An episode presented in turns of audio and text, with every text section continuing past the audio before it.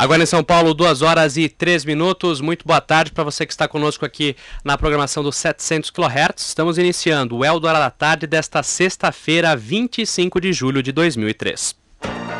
Eldorado Estadão, na cobertura dos 450 anos de São Paulo. E a Rádio Dourado começa hoje, junto com todo o Grupo Estado, a comemorar os 450 anos de São Paulo, seis meses antes do aniversário que acontece no dia 25 de janeiro. O aniversário, o aniversário da cidade de São Paulo será mensalmente o nosso tema aqui no Eldorado da Tarde, que está destacando todo dia 25 um ponto tradicional e conhecido da nossa cidade. O jornal Estado de São Paulo, junto com o Jornal da Tarde, também inicia hoje uma série de reportagens, a princípio mensais, sobre a capital e já, vai, e já vem preparando, inclusive, um caderno especial para a grande comemoração do dia 25 de janeiro. São duas horas e quatro minutos. Nós vamos começar uh, o programa desta sexta-feira chamando a repórter Fabiana Novello, que estará conosco durante todo o programa lá no Parque do Ibirapuera. Olá, Fabiana, boa tarde para você. Muito sol aí no Ibirapuera, Fabi? Boa tarde, Leandro Andrade, ouvintes do Eldorado à tarde. Muito sol, sim, aqui no Parque do Ibirapuera. Algumas nuvens no céu, é certo, mas muito sol, céu azul. Muitas crianças no Parque do, do Ibirapuera, principalmente na Marquise.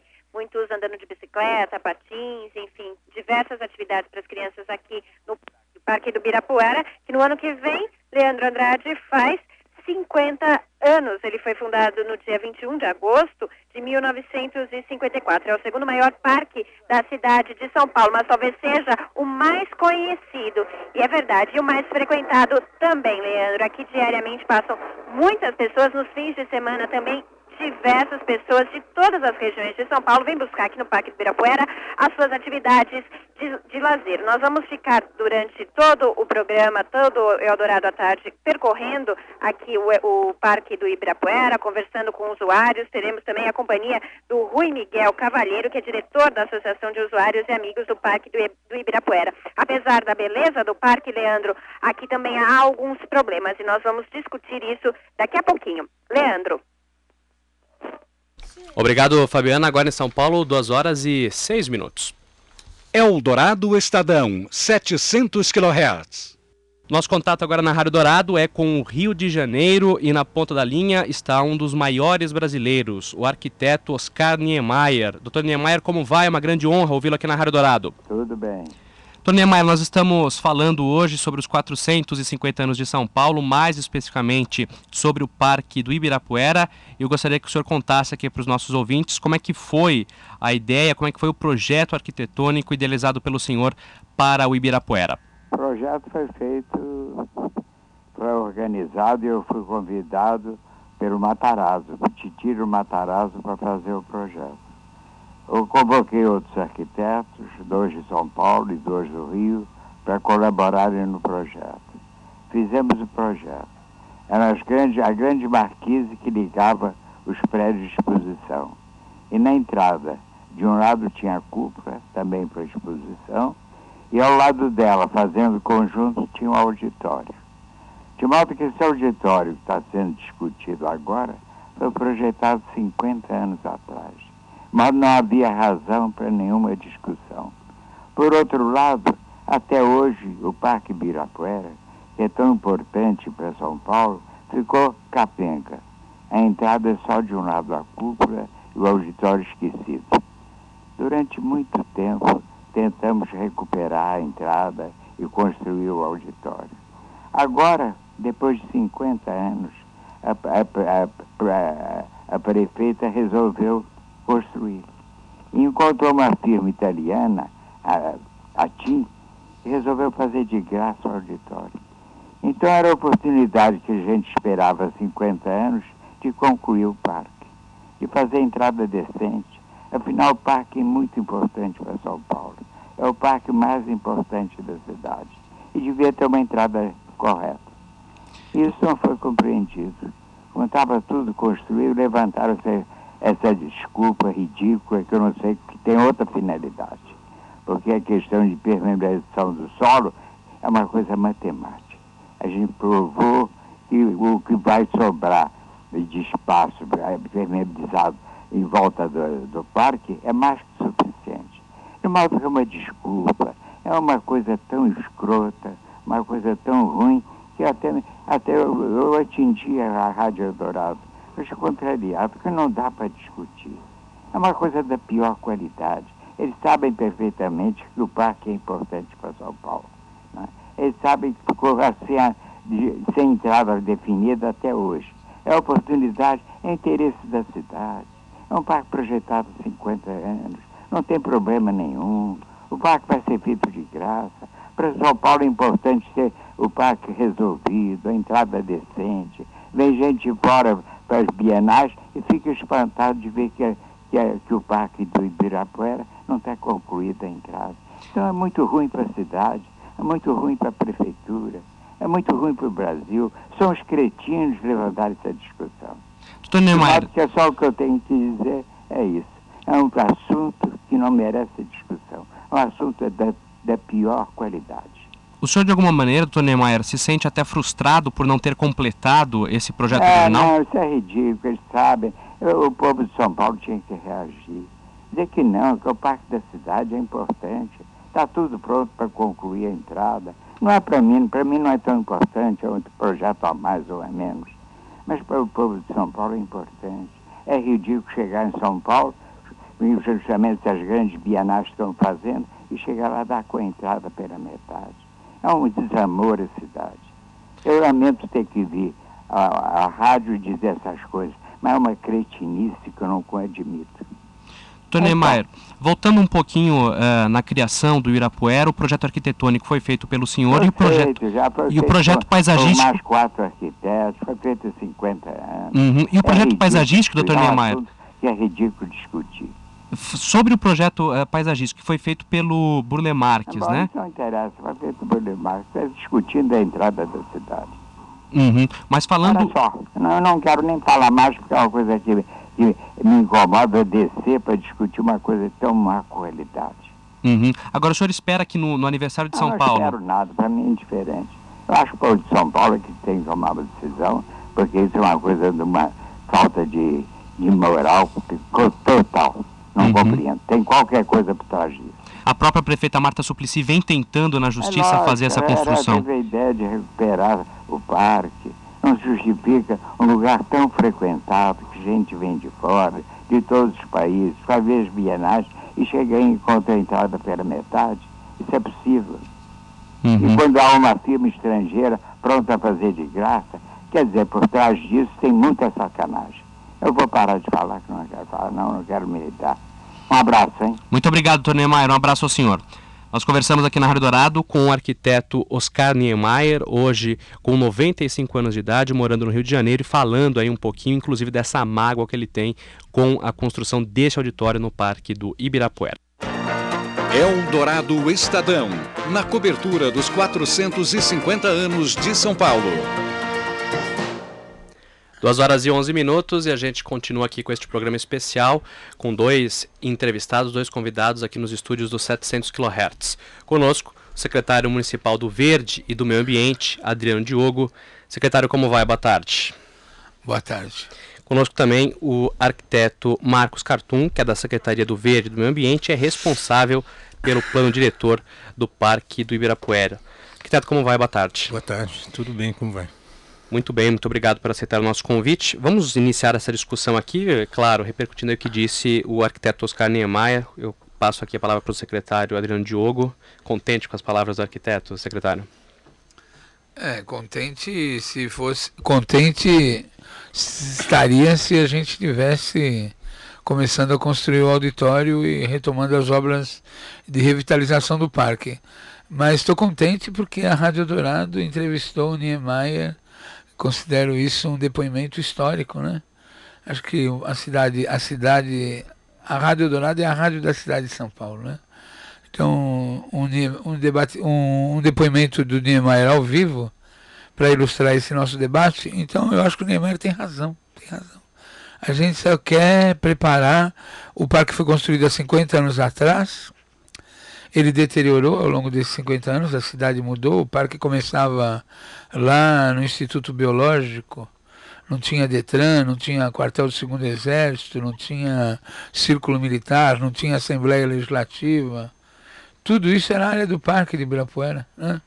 Então, agora que a gente está tentando é, lógico, com a ajuda da iniciativa privada, com recursos, com a parceria, com todo mundo querendo fazer alguma coisa para recuperar o planetário, recuperar o, plano, o pavilhão Manuel da Nóbrega, recuperar os lagos, iluminar os lagos, fazer um novo projeto de paisagismo, construir o auditório, fazer as garagens subterrâneas para tirar os estacionamentos de dentro do carro do parque, tirar o carro de dentro do parque.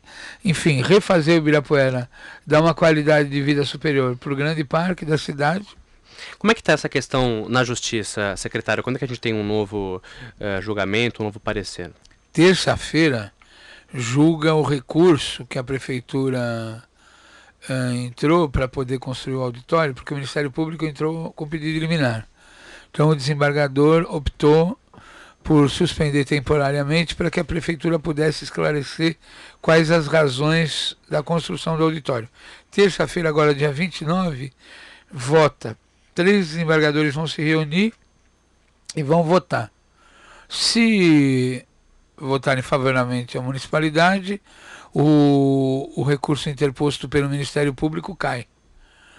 Então nós estamos aguardando essa resolução do Tribunal de Justiça dos três desembargadores da Câmara de Férias, porque pode ter que julgar até dia 30.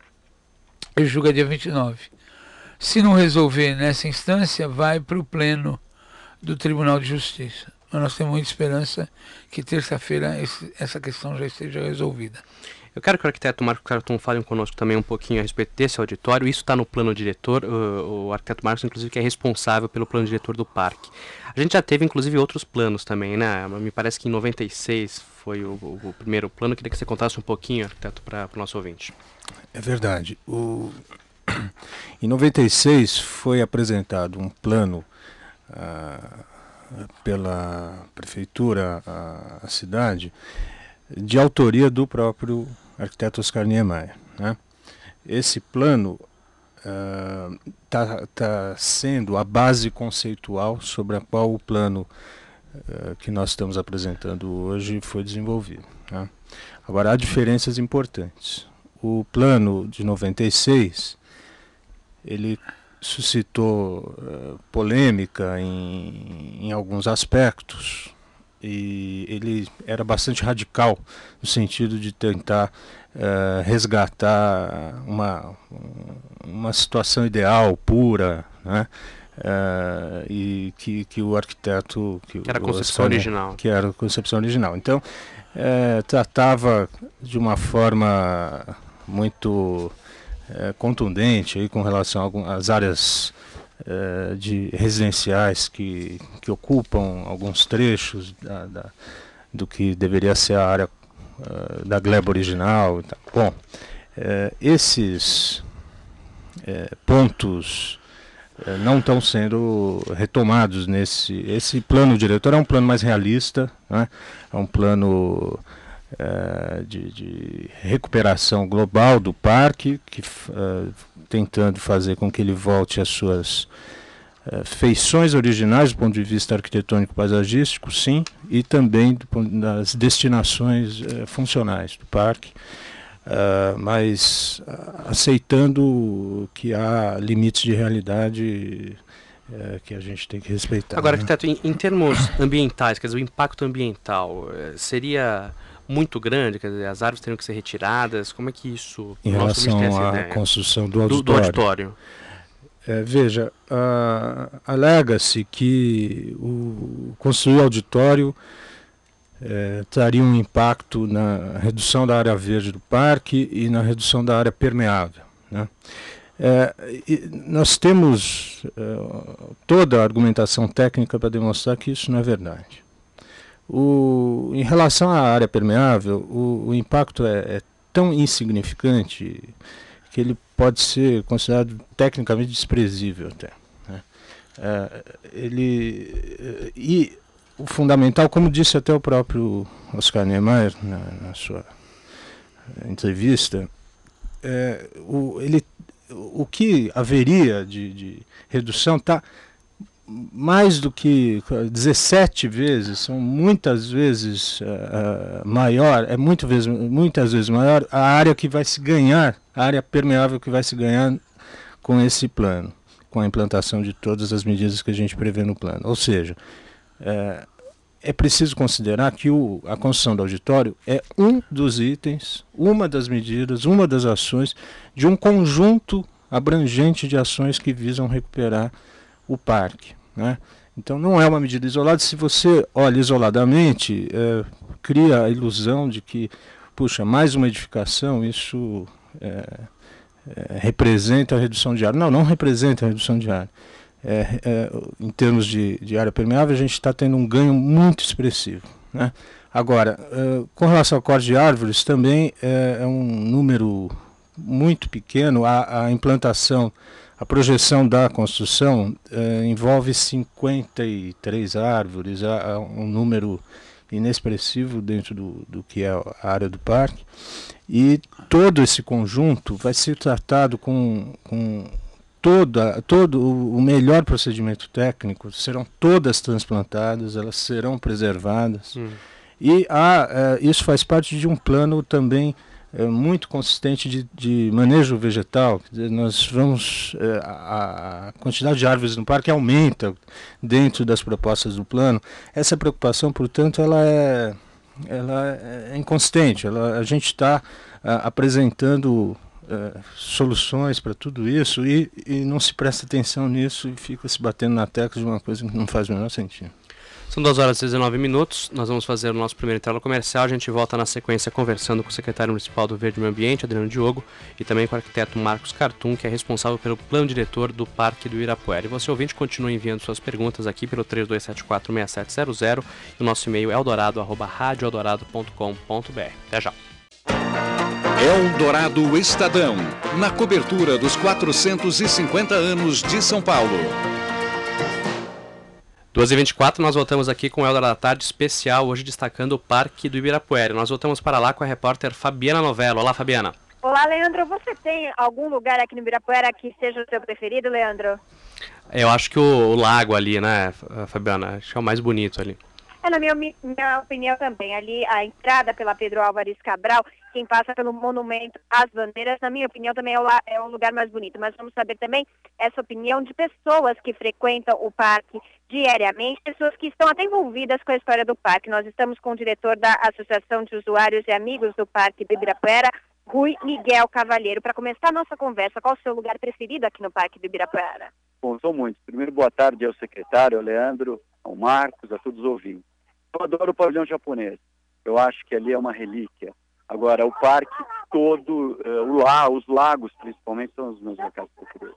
É, são lindos mesmos. Agora, a sociedade tem um projeto de um memorial. Isso falta aqui no parque, né? Não existe um memorial do Parque do Pirapuera. Infelizmente não. O parque eh, foi o presente do aniversário é, dos 400 anos de São Paulo, em 21 de agosto de 54. E nós agora temos uma oportunidade, quando o parque vir a completar 50 anos em 21 de agosto do ano que vem, é, nós estamos levando essa ideia ao secretário, estamos, estamos levando ao comitê dos festejos e construir o pavilhão de Volta Redonda, que seriam as duas pontes sobre o lago, que era um projeto do quarto centenário e que já estava praticamente acertado isso para 2001. Ah, vamos ver se agora conseguimos. E que tipo de material vocês colocariam nesse memorial? Bom, o conteúdo seriam exposições com a história do parque, só patrimônio cultural. A nossa ideia é o referencial, o idealizador do Ibirapuera foi o Titino Matarazzo. É, e o Niemeyer foi por ele contratado e graças ao prestígio do Titilo, ele conseguiu manter o Niemeyer, que por ser comunista na época era é, muito questionado. Então ele idealizou Ibirapuera e isso que nós queremos mostrar. Qual era a ideia do, do parque? Por que, que ele foi idealizado e a importância dele no contexto histórico da cidade de São Paulo. Não é um parque como outro. Tudo que ocorre aqui é, é amplia-se para os outros parques e para as outras cidades, inclusive. O Rui Miguel Cavalheira, diretor da Associação de Usuários e Amigos do Parque do Ibirapuera, nos acompanhando nessa caminhada hoje aqui nesse Eldorado à Tarde Especial. Então, Leandro, fica até a pergunta para o secretário Adriano Diogo sobre essa possibilidade, então, do memorial ser construído. Leandro. Tá certo, Fabiano. Muito obrigado uh, pelas informações. O, inclusive a Fabiana, a secretária, falando sobre a criação de um memorial. Se o Marcos quiser comentar também, Marcos, se é possível ou não? É, a, a ideia que o Rui coloca, o Rui Cavalheiro da, da SWAP, né, é, é uma ideia interessante, né, porque um, fazia parte do conjunto existente na, no quarto centenário, em 54, um, uma estrutura metálica que, que uh, era uma ponte, que é a ponte metálica que nós temos ainda hoje, só que ela era complementada por uma estrutura uh, muito interessante, projetada pelo arquiteto Sérgio Bernardes, falecido há poucos anos, muito, cuja obra tem um significado muito grande na história da arquitetura moderna brasileira. E essa, essa estrutura ela também tem um significado histórico como talvez a primeira estrutura metálica. Aquele momento, nos anos 50, a gente tinha essa expressão da. A, foi a CSN que, que, que, executou, que fez a montagem dessa estrutura. É, o parque é, procurava exibir essa pujança do, de um grande polo industrial que uhum. São Paulo se tornava naquele momento. Então, essa passagem para a modernidade, a saída de, um, de uma São Paulo provinciana. Ah. Então, é, é, o aço, a, a, a, siderurgia, isso aí marca muito aquele momento histórico. Né? E esse, essa construção está tá associada, então, aos festejos do quarto centenário, aquela configuração inicial do parque. E o que o, o Rui da SWAP está propondo é que se, é, a, a, gente se esforce e consiga viabilizar a remontagem dessa estrutura.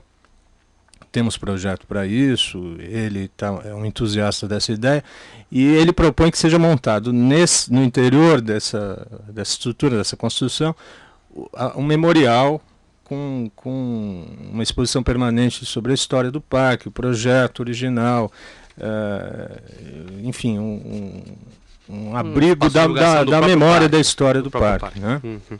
Secretário, eu queria falar um pouquinho, já aproveitando esse gancho, da administração do próprio parque. E a gente tem uh, dentro do parque a Bienal, o MAN, a, a própria OCA. Queria que o senhor explicasse para os nossos ouvintes. São independentes do próprio parque? Isso como é que funciona hoje? O parque recebe, a prefeitura recebe alguma coisa da Bienal, do MAN, da OCA? Bom, o prédio da Bienal é ocupado pela Fundação Bienal. A Bienal de Artes Plásticas do Parque de Ibirapuera é uma das bienais, é uma das exposições de artes plásticas mais importantes do mundo. Ocorre que a prefeitura financia a Bienal com dinheiro orçamentário, cerca de um milhão e meio de reais por ano. Ocorre que a Fundação Bienal tem tido problemas financeiros graves então, a alegação que a Fundação Bienal tem junto à municipalidade é que ela não tem recursos para realizar a Bienal de Artes Plásticas. Então, para tanto, ela usa o prédio, ela terceiriza o prédio durante todo o ano para obter os recursos necessários. Porque o grande mecenas brasileiro, foi o único mecenas, era o Titilo Matarazzo, uhum. que era o único mecenas que fazia uh, fazia filantropia com dinheiro do bolso dele. A, o mecenato hoje no Brasil é realizado com dinheiro público. Né? Então, uh, tanto é que ele concebeu o Parque de Ibirapuera, financiou boa parte do Parque de Ibirapuera e era quem bancava e mantinha a Bienal. Então, hoje, uh, esses, essas instituições funcionam dentro do Parque Ibirapuera como organismos terceirizados. A OCA, por exemplo, quem cedeu o, e deu a concessão foi o prefeito Celso Pita e tirou de lá o Museu da Aeronáutica para essa organização chamada Brasil Connects, ligada ao Banco Santos. Então, uh, a UMAN é uma instituição importantíssima, dirigida pela Milu Vilela. Então, qual é o nosso projeto? Não é só um projeto arquitetônico, urbanístico que nós temos para o parque, nós temos, mas nós temos a requalificação do uso. Porque além disso tudo, o que, que tem lá? Tem canil, tem lanchonete, bicicletaria, tem uma vida dentro do parque, o é estacionamento. O parque é o estacionamento do Detran, da Assembleia Legislativa, um monte de gente que trabalha na região. As autoescolas se apropriaram Sim. do autorama, autoescolas, escolas, e fazem exames lá, uhum. aula de percurso. Agora, você quer, por dizer, exemplo... O, a, o Cebolinha, o Cebolinha, então, foi o maior desastre da história do Brasil. Porque cortou o Parque de Ibirapuera, acabou. Né? O Pita fez aquela obra horrorosa e cortou o parque pelo meio. E o Maluf, eh, como grande presente que ele deu para São Paulo, por baixo dos túneis, ele pôs os, os exaustores, os respiradores dos túneis, dentro do Parque de Ibirapuera. Então, para a gente recuperar a Sabesp pelo seu lado, faz 50 anos que joga esgoto dentro do Parque de Ibirapuera dentro é, dos lagos. A gente vai tocar nessa questão do código do sapateiro, inclusive, mas só para entender essa questão da, da própria Bienal, é. da, nós tivemos aí o São Paulo Fashion Week, por exemplo. É. O parque ganha alguma coisa com isso? A prefeitura recebe alguma coisa? Culturalmente foi uma coisa importantíssima. Financeiramente. Agora não me trocaram uma lâmpada, entendeu? Pusemos a prefeitura inteirinha para trabalhar. Reorganizamos o trânsito, os estacionamentos, segurança, tiramos os flanelões profissionalizados lá fizemos daquilo um brinco, um brinco, trocamos todas as lâmpadas, iluminamos os estacionamentos, tudo, tudo, tudo, tudo, tudo, tudo. A nossa cidade não recebeu um centavo. Pode ser que para a manutenção do prédio da Bienal, para a hum. Fundação Bienal, tenha havido um entendimento entre as partes. Para o parque, não. Agora, não podemos negar, porque a São Paulo Fashion Week é um, é um mega evento da cidade de São Paulo, né? Agora, eh, acabou a Fashion Week, teve a feira da inspeção mecânica, veicular, não sei o quê. Então, existem eventos que nós reconhecemos de caráter cultural, mas outros estranhos, totalmente estranhos. Agora, de reposição, de contrapartida, nada. Agora, você vê os shows que são tão criticados, os shows, e que são objeto, o que está sendo perseguido, isso eu precisava falar de público aqui na Rádio Dourado eu não, não, não tenho entendimento que o que está sendo perseguido não é o objeto auditório, mas é a concepção do Parque de Ibirapuera como grande palco, palco de cultura da cidade de São Paulo. A maioria das pessoas na cidade de São Paulo, principalmente os jovens da periferia, só viu seu grande, seus grandes artistas nacionais, internacionais, Pavarotti, Roberto Carlos, Rita Lee, por aí afora, no Parque de Ibirapuera. É um parque da iniciação cultural do direito à cidade. Por isso que me rebelo tanto contra essa iniciativa fascista de ser contra o auditório. Porque é uma iniciativa que tolhe a possibilidade do acesso à cultura, ao entretenimento e o acesso democrático à cidade. É como se a gente tivesse que proibir o acesso das pessoas às praias do Rio de Janeiro, as pessoas pobres da Zona Norte, às praias do Sul. Aquele piscinão que esse senhor que se arvora urbanista de plantão no Rio de Janeiro é para confinar as pessoas lá em Ramos mesmo. O piscinão de Ramos é para as pessoas não virem para o Sul, para a Zona Sul. E esse discurso que os que deveria haver mais teatros, shows na periferia, é verdade. Mas tem que ter show no Ibirapuera, sim. Tem que ter auditório no Ibirapuera. Tem que ter auditório, tem que ter artes plásticas, tem que ter de tudo. Porque ao, ao acessar o Ibirapuera é acessar a cidade. Eu quero que o Marcos Cartum, que é arquiteto da Secretaria uh, do Verde e Meio Ambiente, no começo ele falava um pouquinho sobre uh, o plano diretor, o ouvinte Gerson do Brás. Marcos, ele coloca o seguinte, é, pergunta aqui em relação à opinião dos frequentadores do parque, se eles querem essa construção, se isso foi feito uma consulta pública e o que mais o plano diretor coloca, Marcos? Bom, o... em relação a, ao que a população deseja, é, nós temos absoluta convicção de que, na medida em que a, a, a informação seja divulgada, como estamos fazendo hoje aqui, dizer, mostrando a, a consistência dessa ideia, a, a inteligência disso, a, a inserção disso num, num, num, plano de recuperação, que, enfim, tudo isso que se pensa tem como meta principal recuperar o parque, é, é, isso só pode ser contra isso é, quem uh, quem não entende que o parque seja um espaço público, né, ou talvez o principal espaço público da cidade. E é isso que o plano diretor pretende fazer, resgatar justamente esse caráter, não privativo, né, não é, é, privatizado daquele espaço, mas sim é, devolver à população esse espaço na sua feição autêntica. Né?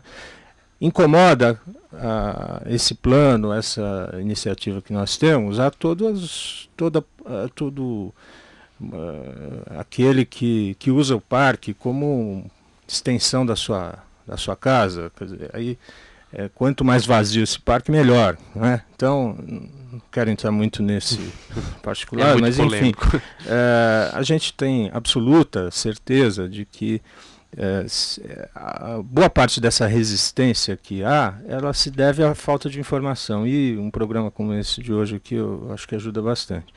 Agora, o auditório, queria, você tinha me perguntado antes sobre isso, eu acabei não falando. Se ele estava é, previsto um projeto original. Isso. Ele estava previsto um projeto original e há 50 anos que há uma, um vazio no, no, no, espaço em que deveria ter sido construído o, o auditório.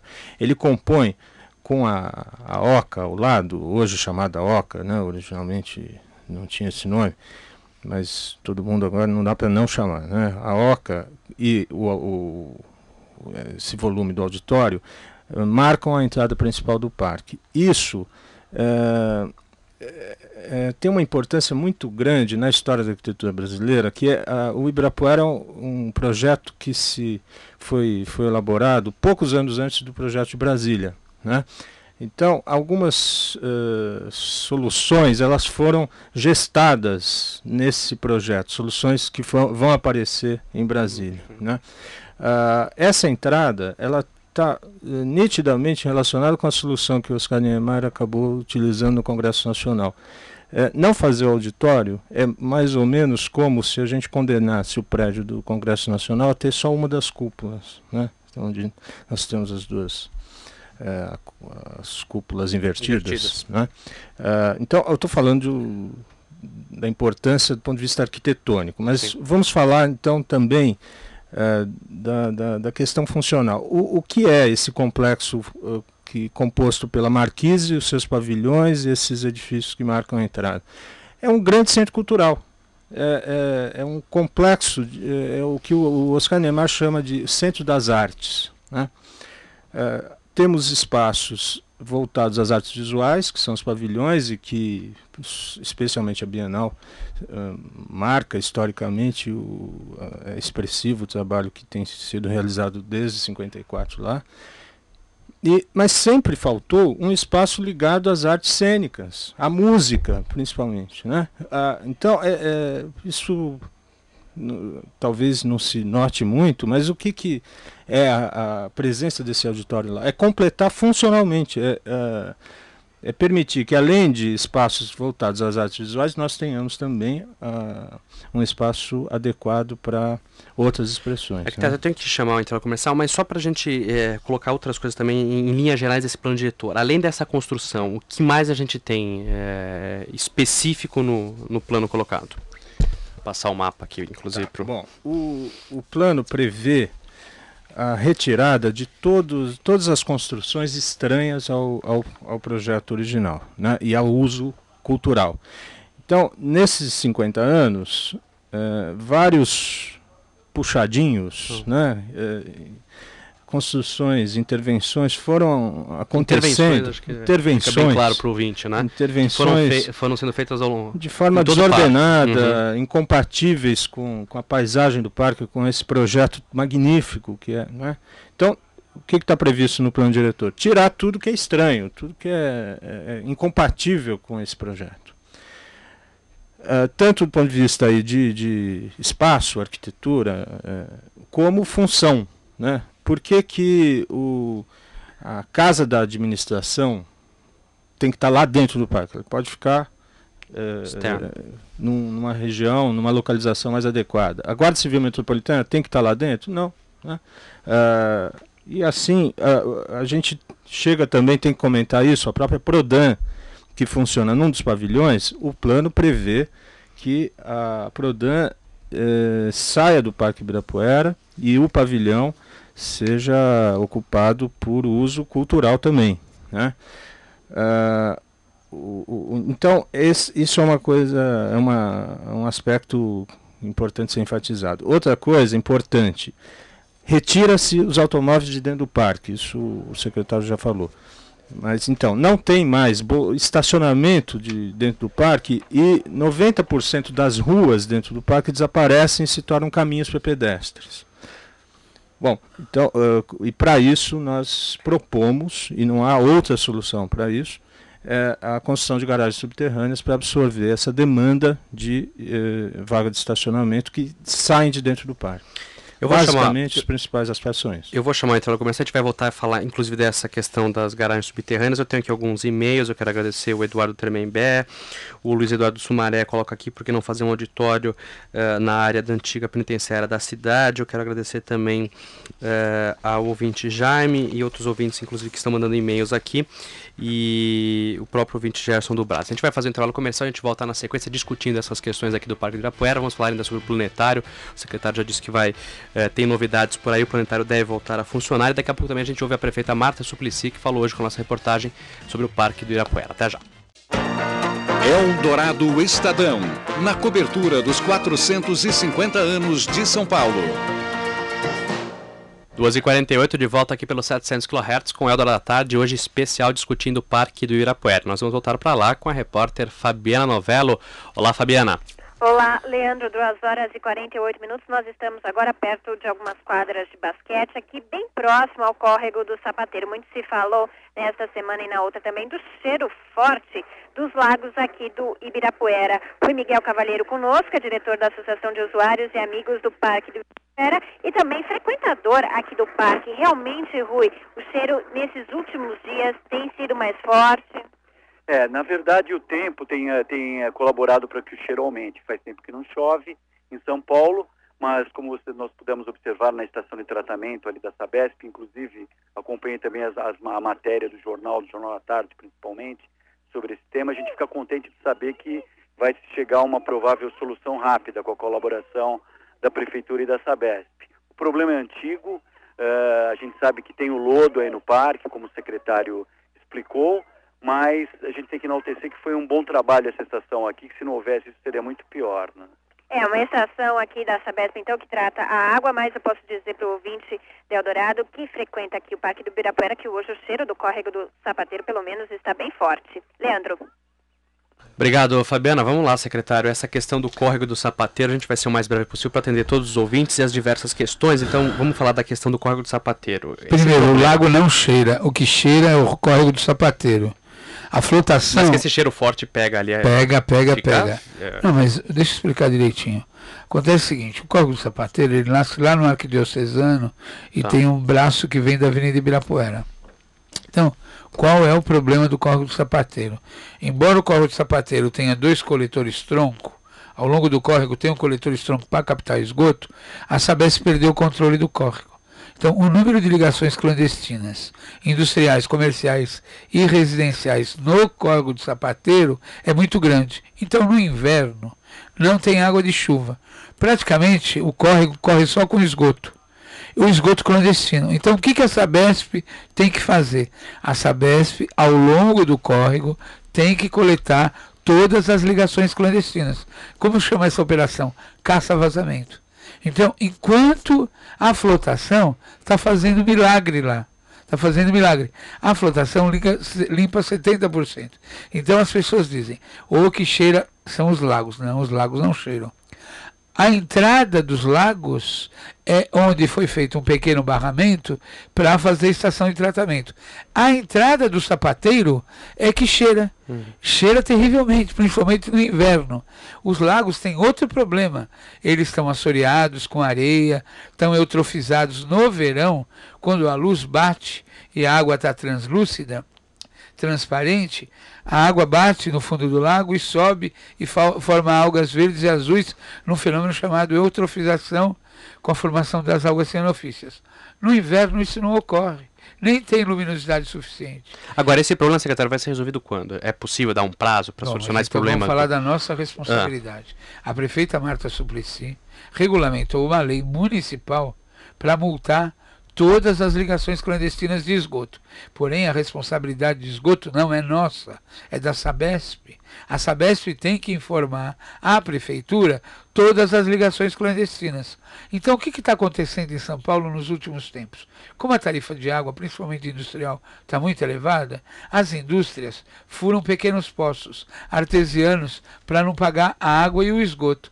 Então, gera um volume de água clandestina absurdo na rede. Então, tudo que a Sabesp nos informar de ligações clandestinas, nós vamos para cima do infrator.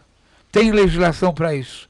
Desenvolvemos farta legislação, municipalizamos a vigilância sanitária.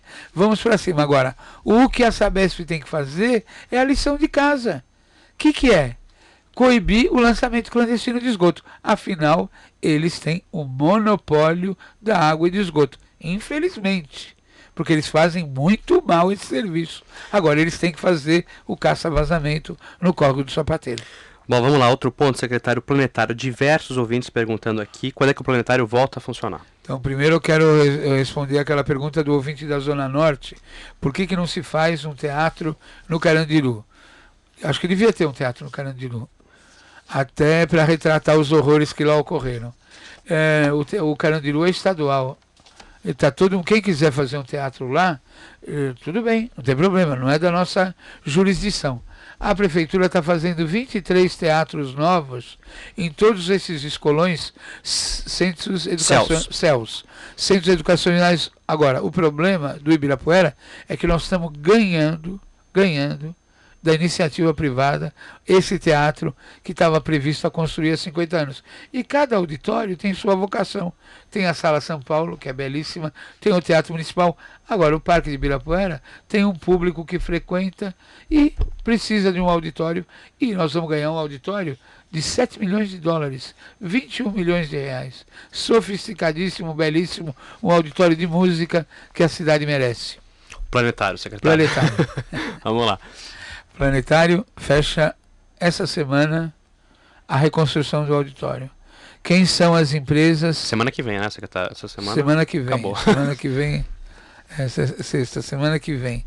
Fecha Vai, o que? A parceria? A parceria das empresas com o planetário. Quais são as empresas? Uh, Nestlé, Petrobras, Banco Real, Fundação Roberto Marinho, Fundação Vite, é, que eu me lembro são isso. Quanto é o custo da recuperação do planetário? 18 milhões de reais. E As tá, obras começam quando? Dessa imediatamente. A Zeiss, a que é a fabricante das lentes, está hum. Tá chegando ao Brasil, vai avaliar aquele equipamento antigo, que é um dos um dos equipamentos primeiros que essa fábrica de lentes animais. A Alemanha está mandando a representante das AIS para participar da reunião e nós vamos fechar o pacote. O nosso planetário novo do Ibirapuera, porque já está sendo construído um, um planetário, aquele que estava encaixotado, a Telefônica está fazendo um planetário lindíssimo de 9 milhões de reais no Parque do Carmo. Isso. Agora vai ter o do Ibirapuera, vai custar 18 milhões de reais e ele vai ter características dos planetários mundiais mais modernos, como diz Nova York, porque além daquele planetário central que mostra o céu, as estrelas, as constelações, vão ter pequenos aparelhos periféricos que vão mostrar a formação dos continentes, a formação do continente colduânico, a, os vulcões, a formação da Cordilheira dos Andes, o choque de Agora, isso, explosões estelares. Até a Universidade de São Paulo vai estar pronto, secretário planetário? Não. Se começar agora, ficar pronto em maio, junho. Quer dizer, maio, então para o fim do primeiro semestre. Fim do primeiro semestre. De 2004. Mesmo, de 2004. Mesmo porque o Ibirapuera também não foi inaugurado dia 25 Sim. de janeiro. Ele foi em agosto. Agosto, né? É, perto, na mesma semana completa da morte. 50 anos ano que vem. Completa uh, o, o Ibirapuera 50 anos, completa né? 50 anos. Então, para os 50 anos do Ibirapuera, a gente tem um planetário. Exatamente, por isso que eu fiz esse detalhe, para dizer que o planetário vai ficar pronto dentro de 50 anos. Bom, eu quero perguntar para o arquiteto Marcos Cartum, os ouvintes perguntam aqui em relação ao estacionamento subterrâneo. Isso já existe em outros parques no mundo, arquiteto? Existem, claro.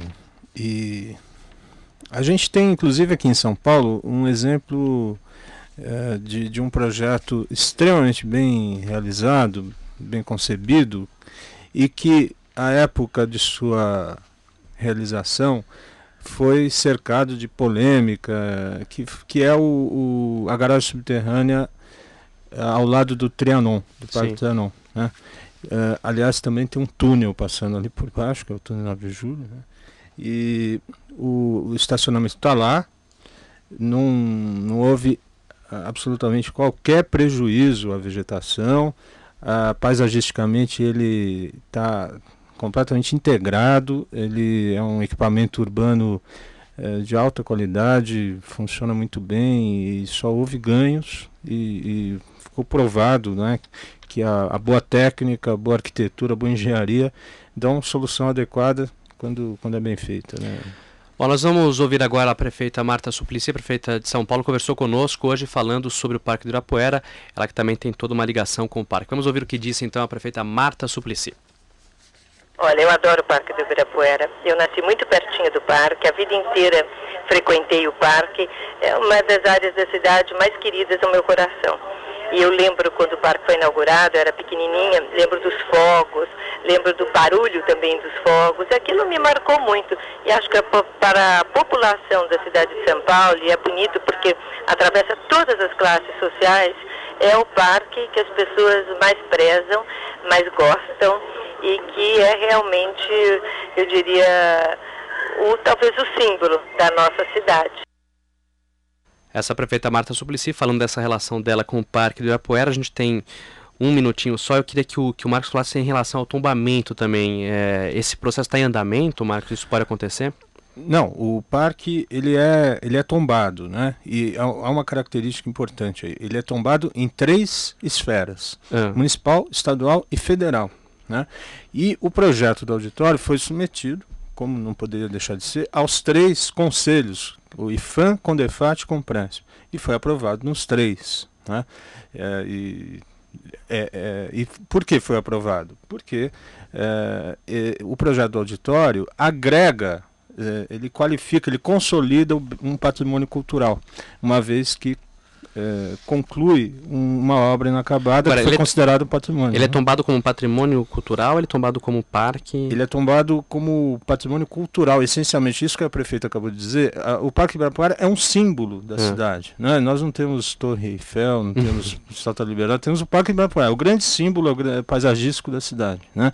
E ele é um, um, um, é um patrimônio é, associativo, né? O, o, é uma paisagem, ele é ao mesmo tempo parque natural, é um, uma área eh, verde, verde né? E é tombada pelo significado ambiental que tem e como patrimônio cultural. Agora, o, o, o que distingue o Ibirapuera como parque é o conjunto arquitetônico que está lá, é o projeto, né? Que compatibiliza eh, espaços de vegetação, áreas abertas, áreas livres com essa arquitetura única. Né? Uhum. 30 segundos, secretário. O Parque de Ibirapuera Ibirapuera não tinha nenhuma vegetação. Ele era chamado do banhado dos bombeiros. Era uma zona agrícola de vegetação, de planta de verdura, planta, onde eram plantadas verduras e o pessoal da Vila Mariana ia comprar. Era uma região de charco. Então, tudo que tem no Ibirapuera é artificial. O que foi tombado foi o projeto de Ibirapuera, do, do Niemeyer, as obras arquitetônicas do Ibirapuera e a vegetação que lá foi plantada foi a maioria de eucaliptos para absorver a água de, daquela imensa eh, região alagadiça. E os lagos são três pequenas represinhas que foram feitas para drenar a água que era espalhada em todo o lago. Entende? Então, nenhuma vegetação que vai ser retirada, a maioria da vegetação, eh, 43 árvores que vai ser retirada para a construção do auditório, a maioria nem delas nem brasileira é.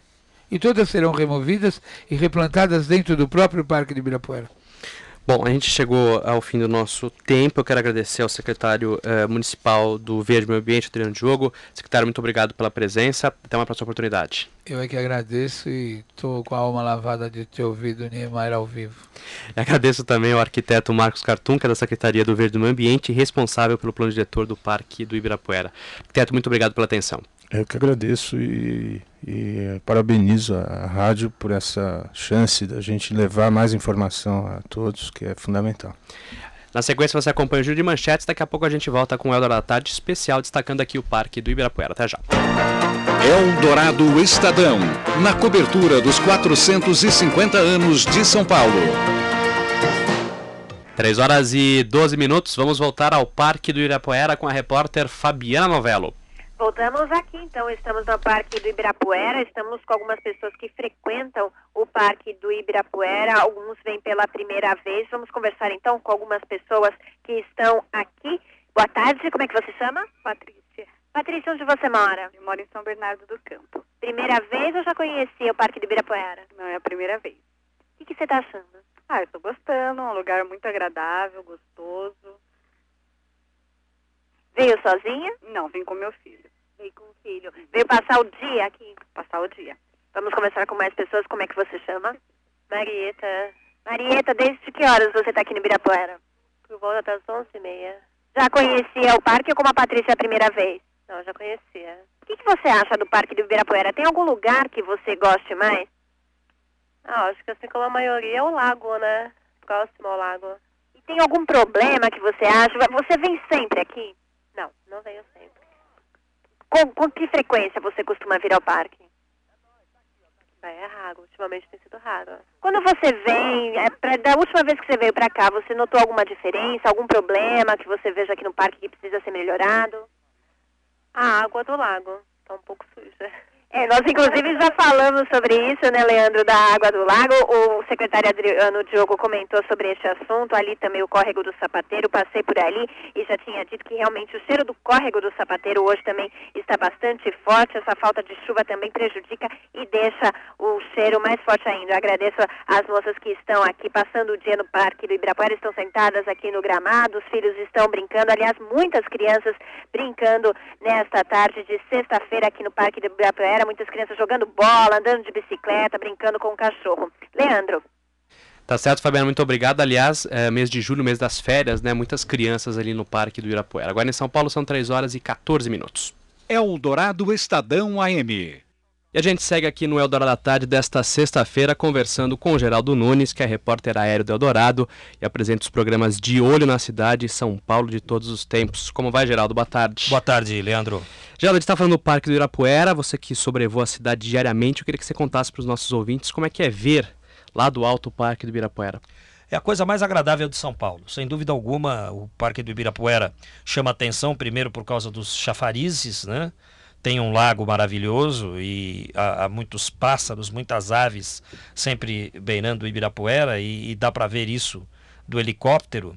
Houve uma época em que se podia pousar com o helicóptero também no Ibirapuera, agora isso foi proibido, inclusive foi é, ali desfeito. Ali dentro heliponto, do parque mesmo? É, havia um heliponto dentro do parque do Ibirapuera, foi desfeito esse heliponto até para dar mais tranquilidade para os usuários do parque, mas para nós que andávamos de helicóptero era muito aprazível pousar no Ibirapuera de helicóptero, porque toda vez que você pousava o helicóptero, as aves levantavam uhum. voo.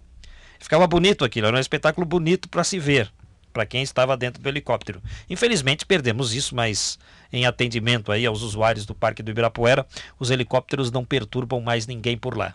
O visual do Ibirapuera é lindo e quando há shows na, na Praça da, da Paz, da Paz é, o visual fica mais bonito ainda. Depois a gente percebe o gramado danificado a pelos sujeira. shows e tudo mais, né? É uma contingência que existe por causa daquele local para espetáculos. Isso é até discutível.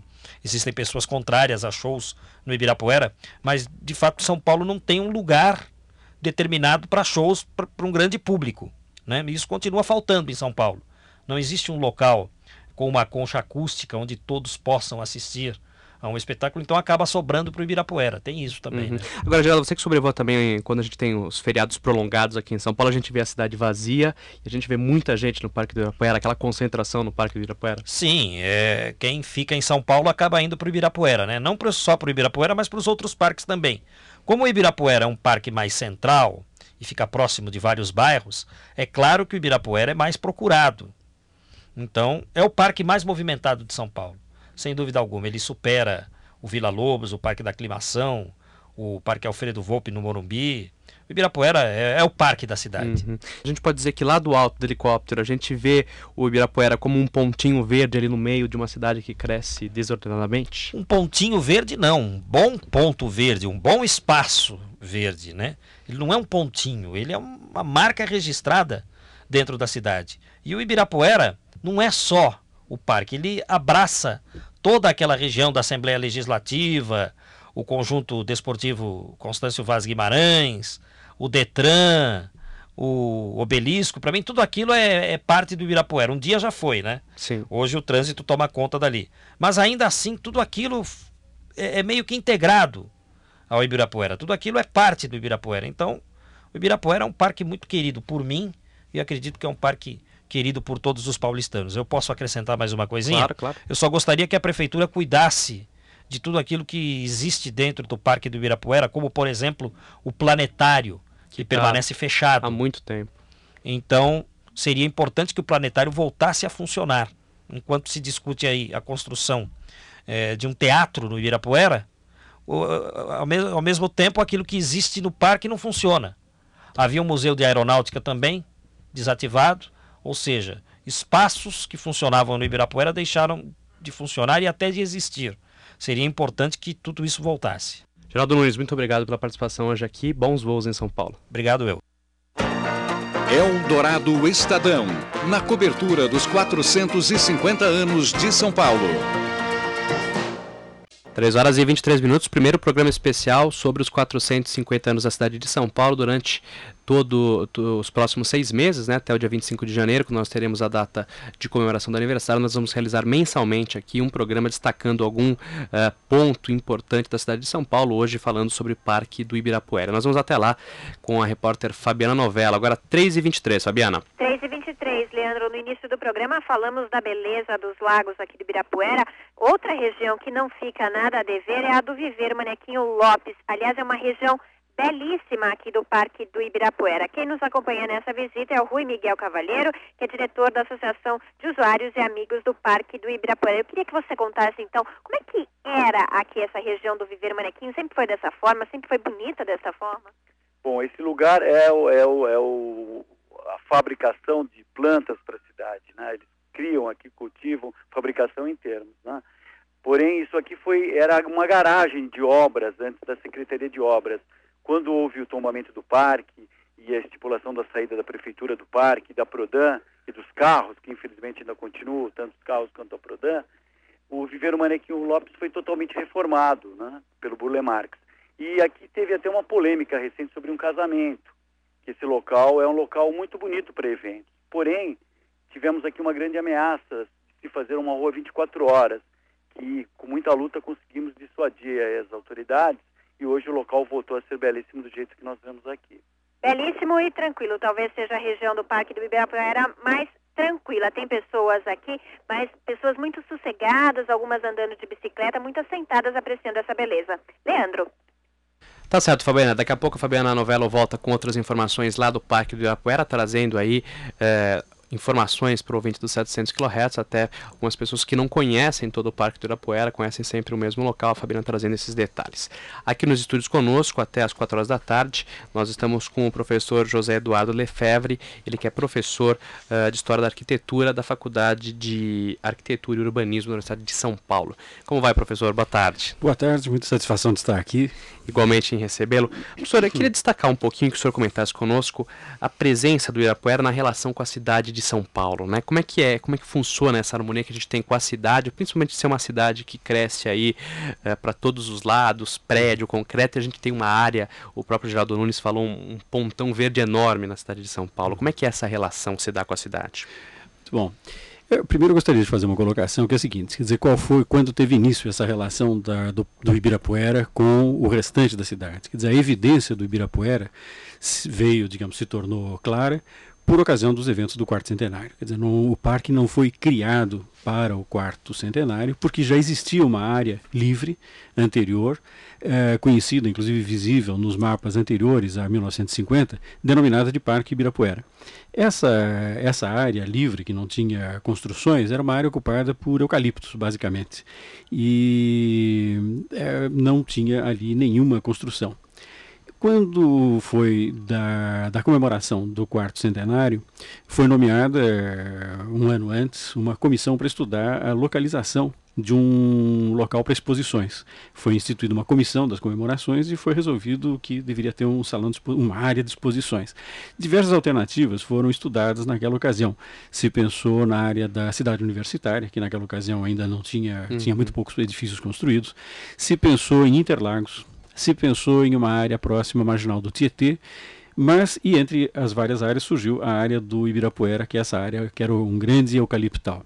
E o prefeito da época, o engenheiro Armando de Arruda Pereira, defendeu eh, entusiasticamente essa área. E essa área ela foi a escolhida justamente pela proximidade com as cidades, pelo fato de que se situava numa região já ocupada por áreas eh, arborizadas, que eram o Jardim Paulista, o Jardim Europa, e se situava a uma distância próxima né, da, do centro da cidade e de bairros populosos, como é o caso de Vila Mariana e outras áreas muito mais próximo, muito mais conveniente do que, por exemplo, Interlagos. Interlagos era muito mais distante, um local inadequado para fazer uma exposição como essa. E por outro lado, na área do Tietê, que se cogitou que também estaria próximo do centro, haveria obras de infraestrutura muito grandes para serem feitas naquela ocasião. Então, acabou prevalecendo a ideia do Ibirapuera. E o, na entrada do, do Ibirapuera, quer dizer, na, na, na, região onde ela se liga com os bairros próximos, principalmente no Jardim Paulista, já há muitos anos, é, já desde os anos 30, final dos anos 30, que estava em implantação um monumento cuja execução é, tinha sido definida em, depois de 1921, quando foi contratado o, o escultor é, Vitor Brecheret, o Monumento às Bandeiras, que eh, estava em construção justamente num ponto que era, era o ponto mais próximo à, à, cidade, digamos assim, dessa área que era um grande eucaliptal. Esse monumento ele estava incompleto até o início dos anos 50. Já tinha sido feito um modelo em gesso, mas com a aproximação dos eventos do quarto centenário se decidiu apressar essa construção e eh, o monumento foi inaugurado efetivamente em 25 de janeiro de 1953, quando mais ou menos na mesma época tinha já sido resolvida a utilização do Ibirapuera para as exposições. De maneira que a, a, o Monumento às Bandeiras passou a, era o local, digamos, de entrada né, dessa do, do Salão de Exposições. O, após a realização da exposição do quarto centenário, que foi um marco importante na vida da cidade, quer dizer, to, to, todos os moradores de São Paulo, naquela ocasião, de uma forma ou de outra, participaram, viram, é, sentiram. E se lembram. Ah, né? E se lembram disso. Eu, na, na ocasião, era um garoto de 11 anos e fui à exposição, vi, me lembro muito bem é, da, das diversas coisas. Bandeirinha. bandeirinhas, tudo aquilo que chama a atenção de um garoto de 11 anos, mas chamava também a atenção das pessoas de de, de mais idade, uhum. os adultos que iam até lá, dizer, desde uma fantástica exposição de obras de arte, é, de pintura italiana, que teve lugar no, no, chamado Palácio das Artes, que hoje é conhecida como Oca. Uhum. É, foi, foi, uma exposição fantástica. Né? Se reuniram quadros é, belíssimos, importantes, de pintores famosos que vieram aqui para São Paulo para essa exposição. Até as diversas exposições ao ar livre e dentro dos, dos palácios, no Palácio das Indústrias, Palácio das Nações, Palácio dos estados e é, construções temporárias. Depois da realização dos eventos é, do quarto centenário, muitas dessas construções, algumas foram demolidas, muitas eram construções realmente de baixa qualidade arquitetônica. Houve uma que durante muito tempo abrigou a Cinemateca Brasileira. Depois frequentei, inclusive, esse, esse mesmo depósito da Cinemateca, mas era uma construção sem qualidade arquitetônica nenhuma. Mas lá estava a Cinemateca Brasileira, com um importantíssimo acervo de filmes. E os edifícios de qualidade, que eram os, os palácios de exposição, foram é, destinados para algumas repartições públicas, quer dizer, a própria sede da prefeitura, que estava mal alojada no centro da cidade, porque já tinha saído do Palacete Prates, onde estava bem instalada, e ido para um prédio na rua Flores de Abreu. eh, se deslocou para Ibirapuera, ficando muito melhor alojada naquele prédio. E eh, naquela ocasião, nos anos 50, anos 60, não havia, digamos, a consciência é, digamos, ecológica ou a, ou a, valorização que passou a ter progressivamente a permanência, a preservação das áreas livres.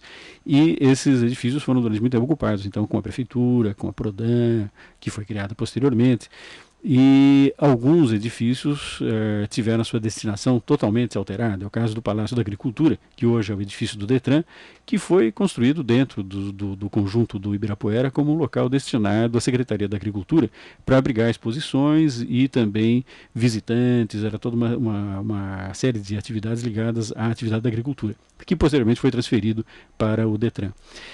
Mas alguns desses edifícios permaneceram com a sua atividade cultural, principalmente é o caso do Palácio das Indústrias, que se tornou a sede da, da Bienal e que, digamos, se constituiu num ponto permanente de referência da atividade de exposições artísticas em São Paulo, de grande projeção internacional e que continua, é, felizmente até hoje, é, ali no Mirapuera, com essa atividade ali sediando exposições, as bienais, Bienal de Arte, Bienal de Arquitetura e também, durante muito tempo, exibições de filmes, sessões de, de, de filmes de, de, de, importância.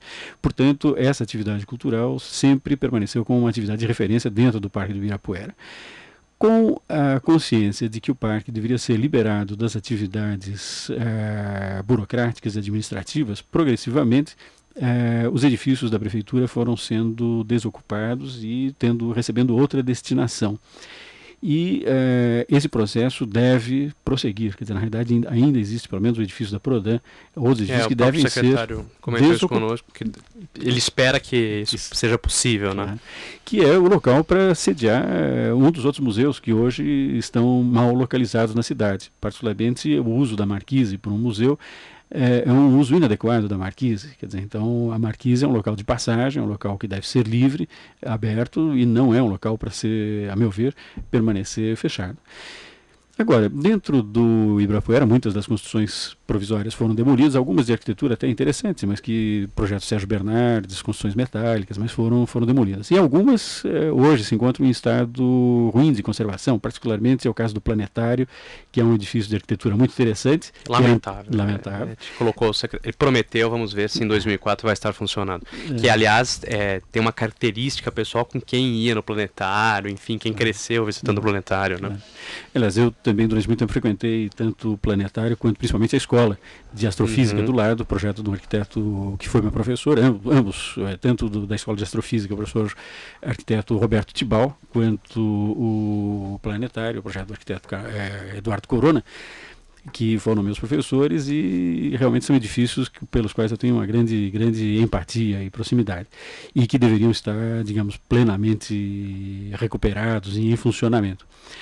Agora, com relação à questão da construção ou não do teatro, que é a questão, digamos que do auditório, que está hoje em debate, é, o meu viés, quer dizer, a minha observação sim, foi a de, de frequentador, ainda, digamos, inatento para as questões da arquitetura na época do quarto centenário, mas que depois, ao estudar arquitetura, e sempre tive a referência de que a entrada é, deveria constar de mais um edifício. Quer dizer, para mim, sempre aquele espaço era um espaço onde eu sentia faltando alguma coisa. E realmente, é, basta, digamos, você se posicionar na posição da entrada principal, você percebe claramente que falta no, no espaço onde que foi destinado para o auditório, falta o equivalente ao edifício da Orca. Quer dizer, é, é a mesma coisa que observar, por exemplo, se nós olhássemos para o, em Brasília, para o conjunto da Câmara e do Senado, e não estivesse lá um dos dois edifícios, não estivesse o Senado, você iria sentir aquilo.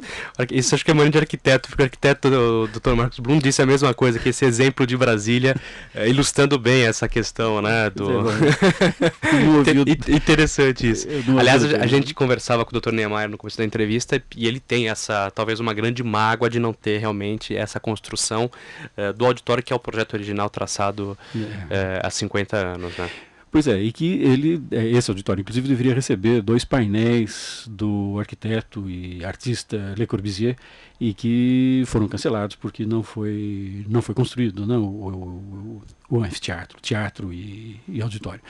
Mas, quer dizer, para mim, sempre esse espaço foi um espaço onde faltava alguma coisa. De maneira que é, considerando também que a questão do tombamento do parque é uma questão que está ligada intrinsecamente à questão do projeto é, e do projeto arquitetônico, quer dizer, principalmente o tombamento feito pelo Instituto Patrimônio Histórico, pelo IFAM, está voltado para a obra arquitetônica, para a obra é, da construção, das construções que foram feitas, não tanto para o parque. Porque o que dá, digamos, a qualidade especial do Ibirapuera, o que dá o tom diferencial, é exatamente o fato de que ali existe uma construção que é uma referência internacional de arquitetura, que são os edifícios que ali foram construídos. É evidente que a construção de um teatro nessa posição, que era o que é previsto ali, é, dentro da forma como atualmente está proposto, que é acompanhada da demolição ou da retirada de edificações que hoje estão situadas dentro do, do parque, e principalmente com a substituição de uso do edifício da Prodam por um, por um uso cultural, que é o que cabe dentro do parque, eu acredito que esta substituição esta e a construção do teatro, ela vem, na realidade, a atender um avanço para a cidade. É, e não deverão ocorrer prejuízos do ponto de vista do ambiente principalmente eh, se, se considerar que simultaneamente deverão estar sendo eh, impedidas as realizações de eventos que hoje causam maiores danos a, ao parque, eh, principalmente ali na área da, da Praça da Paz. A gente vai seguir conversando com o professor de História da Arquitetura eh, da Faculdade de Arquitetura e Urbanismo da USP, o professor José Eduardo Lefebvre, e nós estamos na ponta da linha agora com o presidente da Fundação Bienal de São Paulo, Manuel Francisco Pires da Costa. Doutor Pires, como vai? Boa tarde. Tudo ótimo. Então. A gente está contando aqui a história um pouquinho do Parque do Ibirapuera. Queria que o senhor contasse para os ouvintes uh, o próprio surgimento da Fundação Bienal, que acontece na década de 60, né? É, claro. É. Década de 50. Década de 50. Isso. Como é que foi criada a Fundação Bienal? Bom, a história da Fundação Bienal é conhecida por todos nós. É claro que parte do pressuposto de que o ambiente foi preparado pelo arquiteto Oscar Niemeyer e a partir daí nós tivemos a história de Tilo Matarazzo e outros grandes personagens do, de, da história de São Paulo, uh, que introduziu, então, uh, nesse espaço que hoje é a Fundação Bienal de São Paulo, exatamente a história das artes. Ele trouxe, uh, o, o, princípio era trazer para cidadão brasileiro e de São Paulo, no início de um processo, nova, naturalmente extravasando para todo o país, a cultura das artes, a cultura daquilo que todos nós tínhamos a necessidade de tomar conhecimento. E isso foi introduzido de uma maneira extremamente competente e, naturalmente, ao longo dos anos, o que se estabeleceu ao, ao longo desse período foi exatamente além das grandes apresentações que ocorreram, desde Picasso, que esteve no Brasil, obras dele, de grandes artistas internacionais, hoje a Bienal tem um papel, e como sempre teve, um papel importantíssimo de descobrir o artista brasileiro, descobrir o artista internacional e trazer justamente essas figuras para que toda a sociedade tivesse o conhecimento dela. E, portanto, a Bienal tem esse papel, tem essa, essa, essa, essa obrigação, de, de no sentido de trazer a arte pra, para o Brasil, artes plásticas, arquitetura, o design, e hoje nós temos inclusive o design uh, na área de de, de vestuário, que é o caso da São Paulo Fashion Week, que ocorre dentro, dentro justamente do pavilhão da Bienal, e temos ao lado da Bienal um, uma, algumas outras uh, importantes uh, apresentações através da OCA, que todos nós tivemos conhecimento há poucos dias, uh, que trouxe o, a cultura chinesa para São Paulo, onde mais de um milhão de pessoas estiveram lá. Portanto, o papel Parque Ibirapuera, da Fundação Bienal, da OCA, do MAN, eu acho que ficaria extremamente complementado, porque nós temos as artes plásticas, temos a arte do design, temos a arte da arquitetura, e precisamos também desenvolver, ao lado disso tudo, a arte da música, através de um auditório, para justamente introduzir a arte e a cultura na sociedade brasileira, uma sociedade que em São Paulo, ah, diversos países, diversos nações, diversas, uh, diversos uh, representantes desses, desses países que habitam conosco, esses povos que se entendem de uma maneira tão, uh, tão tranquila, tanto a religião, quanto a cultura, quanto a própria, a própria origem de cada cidadão que convive em São Paulo, que sabemos que é uma, que é uma metrópole que, onde nós temos diversas colônias importantes, convivem de uma maneira harmoniosa, com tranquilidade e respeito, nesse espaço que eu entendo que é o Parque Ibirapuera e que, de uma forma extremamente adequada e competente, vem trazendo cada vez mais a cultura para todos nós. Uhum. É, eu falei aqui década de 60, na verdade a década de 60 foi a Fundação Bienal, né, doutor? É de 51 a primeira Bienal, né? Exatamente. Bom, eu quero agradecer muito a atenção do presidente da Fundação Bienal de São Paulo, Dr. Manuel Francisco Pires da Costa, falando um pouquinho, claro, rapidamente, nosso tempo hoje aqui está voando, mas eu agradeço muito a atenção do Dr. Manuel Francisco Pires da Costa, explicando um pouquinho da Fundação Bienal. Muito obrigado pela atenção, boa tarde ao senhor. Obrigado. 3 horas e 42 minutos, a gente faz um intervalo comercial, a gente volta na sequência falando sobre o Parque do Ibirapuera. Daqui a pouco o repórter Fabiana Novello volta lá uh, do Ibirapuera. A gente segue conversando com o professor de História da Arquitetura da Faculdade de Arquitetura e Urbanismo da USP, José Eduardo Lefebvre. E você continue enviando suas perguntas pelo 32746700 e o nosso e-mail é eldorado.radiodorado.com.br. Até já! Eldorado Estadão, na cobertura dos 450 anos de São Paulo. 3 horas e 48 minutos de volta com o último bloco do Eldorado da Tarde, hoje especial falando sobre o Parque do Ibirapuera. Vamos diretamente para lá com a repórter Fabiana Novello. E nós vamos falar sobre um pouquinho dessa questão de dessas atividades que são realizadas aqui no parque. Nós estamos com o diretor da Associação de Usuários e Amigos do Parque do Ibirapuera, Rui Miguel Cavalheiro. E nós temos aqui o MAN, temos atividades agora de férias pra, que a prefeitura realiza, alguns shows realizados aqui, foram realizados já aqui no Ibirapuera, essa polêmica do auditório. Até que ponto essas atividades que são realizadas no Ibirapuera prejudicam o parque? Bom, nós defendemos uh, que esse, esse, esse, uso do Parque Ibirapuera, o uso do novo teatro, o uso seja discutido já nesse plano diretor, porque a gente é a favor da, da, das obras para as benfeitorias no parque. O parque é carente de manutenção, nós temos o planetário, uh, a pinacoteca que está necessitando reparos, uh, o auditório, a própria Praça da Paz que necessitaria uma concha acústica, mas o que é necessário discutir é o uso, os eventos aqui deveriam ajudar o parque. Nós defendemos a Fundação Ibirapuera. Se o parque fosse uma fundação como há 50 anos, todos os eventos trariam recursos para o parque. Hoje, se você fizer um evento aqui, nada vem para o parque. Então, essa discussão do uso do parque, que é o próximo passo junto com uh, o plano diretor que nós pretendemos que seja discutido.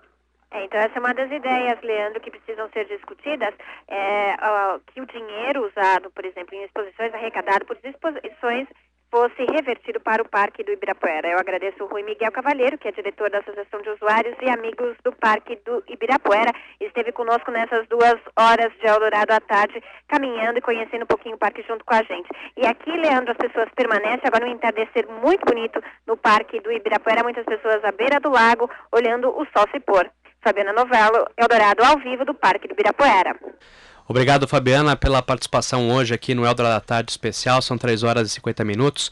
A Fabiana falou dessas atividades uh, culturais e a gente está na ponta da linha com a Vera Barros. Ela é coordenadora do setor educativo do MAN, que é o Museu de Arte Moderna de São Paulo, que promove diversas atividades. A Vera vai conversar rapidamente conosco. Como vai, Vera? Boa tarde. Boa tarde, tudo bem? Tudo ótimo. Tudo bom. O que, que o MAN vem promovendo aí, principalmente agora nesse, nesse mês de férias, com a questão da educação? Nós estamos é, com duas exposições maravilhosas. É, Retorno dos Gigantes, e, que é uma exposição sobre o neoexpressionismo alemão. Uhum. E o, também uma exposição do Portinari, homenagem a 100 anos de Portinari. Uhum. Agora, o MAN tem também diversos cursos de arte, né, Vera? É, o MAN promove uma série de cursos que começa agora de segundo semestre. São em torno de 30 cursos, 13 cursos de artes plásticas, cursos de fotografia, literatura, cenografia, história da arte. São cursos bem interessantes. As inscrições estão abertas. E além da programação de cinema, nós uhum. temos uma programação cinema. de cinema gratuita, sempre sábados e domingos, no auditório do MAN, a horários 2 e 4 horas. Agora a programação apresenta filmes do Steven Spielberg, uhum. e acaba dia 24 de agosto. Uhum. E o, o MAN fica aberto em que horário para quem quiser visitar, ou Vera, quem quiser participar desses cursos, enfim, como é que a pessoa pode ter outras informações? as informações podem ser obtidas no site www.man.org.br. O telefone geral do MAN é 5549-9688. E nós temos uma série de atividades gratuitas também e grupos de estudos para professores também gratuitos. O MAN ele exerce plenamente sua função social. E o agendamento escolar também é todo gratuito. As escolas podem visitar a exposição desde que agendadas, ligar para marcar. Bom, eu vou repetir o telefone do MAN, então, que é o 5549... 9688, aberto de terça a domingo, sendo terça, quarta e sexta, de meio-dia às seis, quinta, de meio-dia às dez da noite, terça, gratuito, e quinta-feira, de 5 às 22 horas, gratuito também. Sábados e domingos, de 10 às 6. E quem quiser ter mais informações no site www.man.org.br.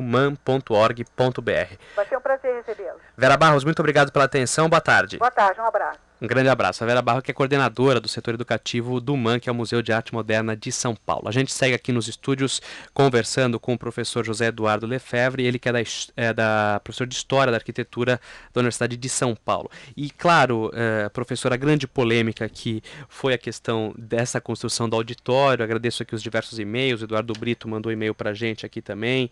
É, o Luiz Bastos, enfim, diversas perguntas que infelizmente não vai dar tempo, mas todas é, nesse sentido em relação relação à construção do Ibirapuera e à remoção de algumas árvores. Aí o senhor tem um documento muito interessante aqui, né, professor? Exatamente. Eu gostaria de mencionar, até colocar nas, na, nas palavras próprias do engenheiro Armando Arruda Pereira, quando era prefeito de São Paulo, ele, em 1953, portanto, antes da, da inauguração da exposição, fez um relatório da sua gestão e ele dizia o seguinte, isso em 1953, para ver como a polêmica não é nova, mas dá uma luz a respeito disso. Ele diz o seguinte, no, início das obras, entretanto, quando se tornou necessário cortar algumas dezenas de árvores, a crítica apontou-nos como destruidor do Parque Ibirapuera. Mais tarde, ao invés de algumas centenas, ao invés de algumas dezenas, algumas centenas de árvores foram derrubadas para localizar-se um pavilhão e as avenidas. E já então não houve mais crítica. Ou seja, Naquela ocasião, quando se percebeu a dimensão, o vulto, a importância da questão do quarto centenário, o público percebeu, entendeu e compreendeu que era necessário é, fazer a remoção de algumas árvores em prol de algo que estava sendo construído.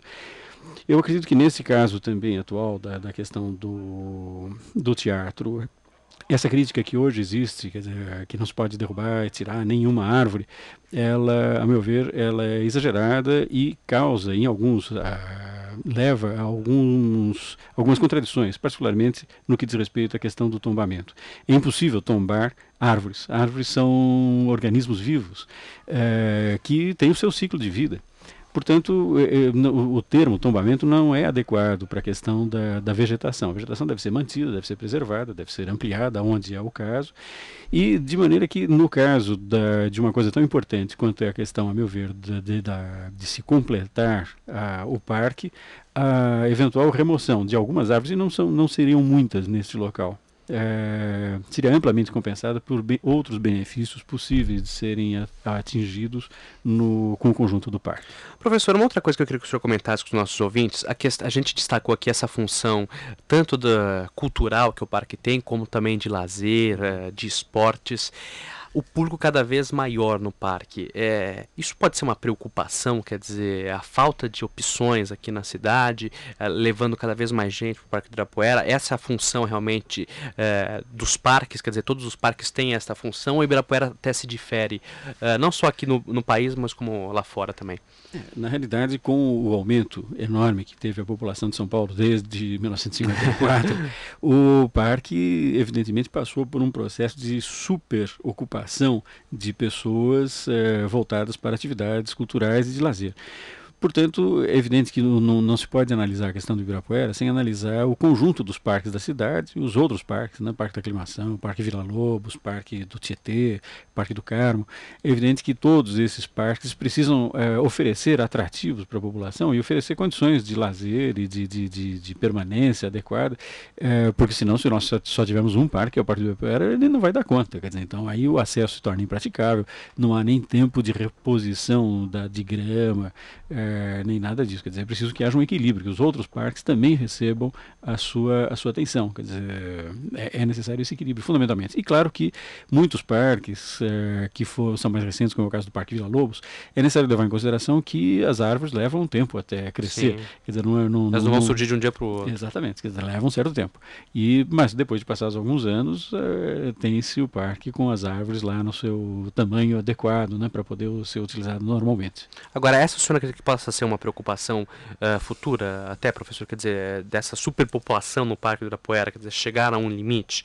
Ou isso está bem, até, digamos, balanceado com os outros parques? Ou talvez a criação de outros parques na cidade? Não, não, eu acredito que essa preocupação ela não é no futuro, não, ela é, já existe já é há tempo, já, é, ela já existe, porque realmente alguns eventos realizados no Ibirapuera acabam ocasionando uma, uma deterioração do próprio ambiente, quer dizer, não, eu não me refiro apenas à questão do, dos shows realizados na Praça da Paz, que efetivamente muitas vezes ocasionam a destruição, prejuízos graves à grama. Aí no lixo, problema de trânsito.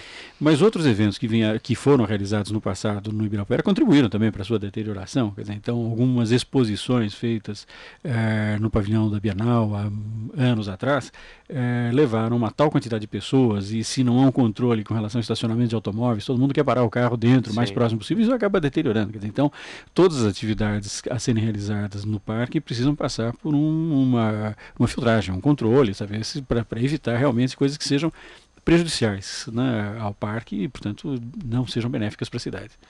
Muito bem, eu quero agradecer muito a presença hoje aqui nos estúdios Adorado do professor José, José Eduardo Lefebvre, ele que é professor da História da Arquitetura, da Faculdade de Arquitetura e Urbanismo da USP, falando um pouquinho dessa relação do parque, contando um pouquinho da história aqui para os nossos ouvintes. Professor, muitíssimo obrigado pela atenção. Eu que agradeço o convite e parabéns pela iniciativa da Rádio Dourado de promover esse debate sobre a cidade tão necessário. Muito obrigado. Lembrando aos nossos ouvintes que todo dia 25 até o dia 25 de janeiro nós estaremos realizando é, um programa especial destacando aqui algum ponto da cidade de São Paulo, algum lugar que tenha toda esta relação uh, que que existe aí entre esse ponto específico e a cidade de São Paulo. Nós começamos com o Parque da Poeira e nos próximos meses aí muitas novidades para você ouvinte aqui dos 700 kHz.